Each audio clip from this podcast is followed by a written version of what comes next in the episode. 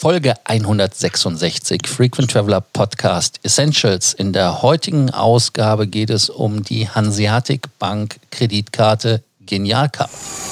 Welcome to the Frequent Traveler Circle podcast. Always travel better. Put your seat into an upright position and fasten your seatbelt as your pilots Lars and Johannes are going to fly you through the world of miles, points, and status. Der Viehflieger, der eine oder der andere zumindest, kennt die Jungs von der Hanseatic Bank, die wie so Zeugen Jehovas oder eine Drückerkolonne an Flughäfen, Bahnhöfen oder sonstigen ja, Hauptknotenpunkten des menschlichen mobilen Lebens sich finden. Und äh, ich habe sie immer vermieden. Ich weiß gar nicht warum. Ich bin immer direkt weggerannt. Aber jetzt Überraschung, nachdem wir einige Folgen ohne Johannes hatten und wir wieder Zeugen Jehovas haben und ein bisschen Kreditkartenthema haben, ist Johannes da. Hallo Johannes, willkommen. Guten Morgen zusammen.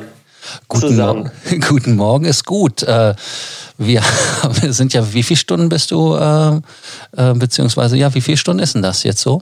Ja, von, von unseren Hörern in Deutschland bin ich sechs Stunden entfernt. Also ich hänge immer sechs Stunden hinterher. Von dir sind es sieben Stunden. Das bedeutet, wir haben bei dir gerade 13 Uhr, 9, nee, 15 Uhr 19, wenn ich das richtig im Kopf habe. Ganz genau. Also hier ist später Nachmittag, bei dir ist äh, früher Morgen. Ähm, also, lasst uns zum Thema kommen. Äh, Zeuge Jehovas, Hanseatic Genialcard. Ähm, schießen Sie los. Ja, genau. Also die Hanseatic Bank, die gibt seit bereits längerer Zeit zwei Kreditkarten raus. Einmal die Genialcard und dann nochmal die Genialcard Gold. Die ganz normale Genialcard war bislang kostenlos. Die Genialcard Gold hatte eine Jahresgebühr. Das waren beides Kreditkarten, die ganz nett waren. Ich habe mir damals die Genialcard ge genommen oder ich habe mich dafür beworben, weil das eine der ersten Karten auf dem deutschen Markt war, die Apple Pay unterstützt hat und halte die Karte hier auch dann gerade in meinen Händen. Was mich damals ein bisschen irritiert hat, ist, ähm, dass die bei, bei, dem, bei dem Limit, was man kriegt, am Anfang sehr restriktiv waren, ähm, wo ich mich gefragt habe, was soll man damit machen. Allerdings äh, nach zwei Monaten und einem Anruf haben sie das Ganze dann auch hochgestellt, dass die Karte ja benutzt werden kann. Im Gegensatz zu den meisten Karten, die ihr sicherlich in euren Portemonnaies habt, American Express oder die Miles and More Karte von der DKB, vielleicht hat auch der ein oder andere die Hilton Karte, bietet die Hanseatic Bank leider nicht dieses klassische ähm, Punktesammelsystem, was viele, mich eingeschlossen, ja sehr schätzen. Allerdings gibt es jetzt ähm, eine ja, neue AGB-Ordnung bei denen, durch die die Karte für Reisende trotz fehlendes fehlendem Punktesystem ziemlich spannend wird, weil die Karte ist eben neben der 0 Euro Jahresgebühr, jetzt auch ohne Abhebungsgebühr und ohne Fremdwährungsgebühr unterwegs. Also das bedeutet, wenn man im Ausland an Bargeld kommen will oder Zahlungen machen muss mit der Karte und keine Gebühren zahlen will, dann ist das eine ganz schön interessante Karte. Ja, das äh, klingt ja erstmal cool, aber man muss natürlich auch aufpassen, wer die Karte nicht bezahlen kann, also da irgendwelche von diesen komischen Teilzahlungsmöglichkeiten in Anspruch nimmt, der geht da knallhart mit äh, 13,6 Prozent, glaube ich, an den Start. Das ist äh, happig, aber oder ist das normal? Das ist äh, normal. Also immer mehr Karten, das ist so eine Unsitte, die man leider öfters sieht, haben voreingestellt die Teilzahlungsmöglichkeit und ja, das ist eigentlich das Schlechteste, was man machen kann, weil wenn man die Karte nicht jedes, äh, jedes Mal vollkommen abbezahlt und da in Zinsen kommt, dann sind sämtliche Ersparnisse, die man vielleicht durch äh, gute äh, Fremdwährungsbedingungen hat oder eben auch durch Punkte sammeln, ruckzuck wieder hin. Also wichtig ist wirklich bei der Karte immer zu schauen, dass man die jedes Mal am Monatsende vollständig abbezahlt und somit eben die Zinsen ähm, ja, verhindert. Das Gute bei der Hanseatic Bank ist, ist, dass man eben auch ähm, ja, anrufen kann oder ich weiß nicht, ob es online geht, das müsste man mal gucken und einfach auf 100% Zahlung am Monatsende umstellen kann. Also dass jedes, jeden Monatsende, jedes Mal, wenn die Rechnung gekommen ist, eben der komplette Betrag vom Konto eingezogen wird. So zahlt ihr nämlich neben keinen Fremdwährungsgebühren und keinen Abhebegebühren auch keine Zinsen auf eure Balance. Das geht bei einigen Kreditkarten mittlerweile immer schwieriger, weil das natürlich für die Banken lukrativ ist. Deswegen auf jeden Fall darauf achten, wenn ihr die Karte nimmt, nicht von der vermeintlich praktischen Teilzahlungsoption verführen lassen, sondern wirklich gucken, dass die Karte jedes, äh, ja, jeden Rechnungszyklus vollständig abbezahlt wird.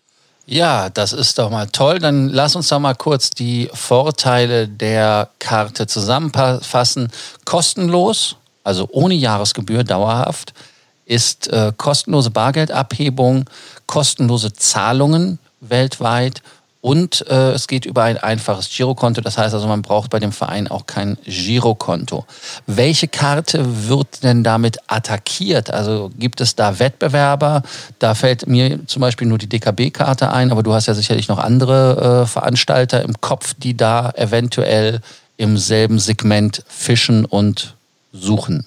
Ja, ein beliebter Wettbewerber oder eine ähnliche Karte, die mir da einfallen würde, ähm, ist von, von Barclays, also die Barclay Card, die für den einen oder anderen äh, ganz interessant war. Das war früher immer die Reisekreditkarte schlechthin. Allerdings ist da genau dieses Problem mit der, mit der Teilzahlung. Das, was nervig ist, man kann die Karte natürlich jeden Monat äh, Ende zurückbezahlen, aber da muss man wirklich sich jeden Monat am Ende hinsetzen und eine Überweisung machen und gucken, wie viel man ausgegeben hat, was natürlich nervig ist. Das ist wirklich ein Vorteil der Hanseatic Card, dass man hier ja, diese ähm, Rechnung komplett automatisch ganz begleichen lassen kann. Du hast die DKB angesprochen, das ist auch eine interessante Karte, allerdings da immer äh, die Kombination Girokonto und Geldeingang, was es nicht ganz so spannend macht. Und dann eine Karte, die bisher immer so der Klassiker war, war die ähm, 1 Plus Visa-Karte von der Santander Bank ist auch weiterhin möglich. Die Karte, wer sie noch von früher hat, konnte da auch die äh, 100% Zahlung machen. Das ist jetzt mittlerweile leider nicht mehr der Fall. Äh, die versuchen eben auch darüber, dass die Leute ihre Balance nicht komplett abzubezahlen, ja, sich an der Stelle was zurückzuholen. Was aber der Karte zugute gehalten werden muss, ist im Gegensatz zu der äh, Genialcard von der Hanseatic Bank, gibt es hier noch so ein kleines Goodie für alle Punktesammler und Maximierer und das ist 1% Rabatt beim Tanken. Wer zum Beispiel die ähm, American Express Payback-Karte hat, der wird sich daran erinnern, dass die 1% oder die Payback-Punkte eben nicht bei Tankstellenumsätzen gesammelt werden können. Von daher wäre das da vielleicht äh, ja, das perfekte Komplementärprodukt, um eben überall irgendwie was zurückzukriegen über die Kreditkarte. Allerdings auch hier, wie gesagt, diese Problematik, dass man nicht äh, komplett die Rechnung bezahlen kann, was einfach nervig ist. Von daher wäre meine Empfehlung wirklich aktuell, wenn man eine Karte haben möchte, speziell fürs Ausland, um Zahlungen vorzunehmen, wo man mit den Punktekreditkarten sonst relativ hohe Fremdwährungsgebühren zahlen müsste. Wir erinnern uns an, an American Express äh, oder auch die DKB Miles and More Card ist ja leider auch nicht ganz ohne Gebühren im Ausland unterwegs. Dann ist das wirklich eine interessante Karte. Apple Pay ist möglich, für den einen oder anderen interessant und von daher definitiv eine Empfehlung. Fazit von Johannes ist, eine Empfehlung.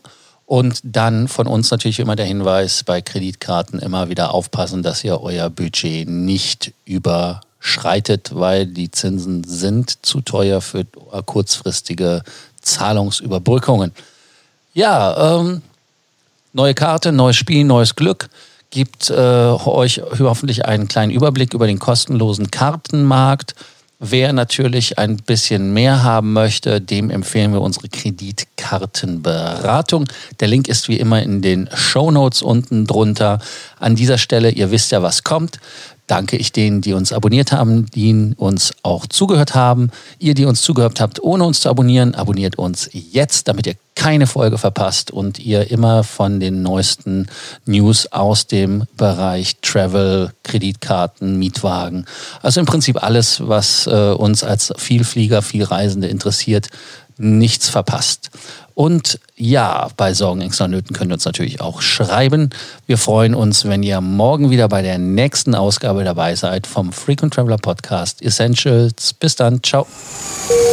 Thank you for listening to our podcast, Frequent Traveler Circle. Always travel better.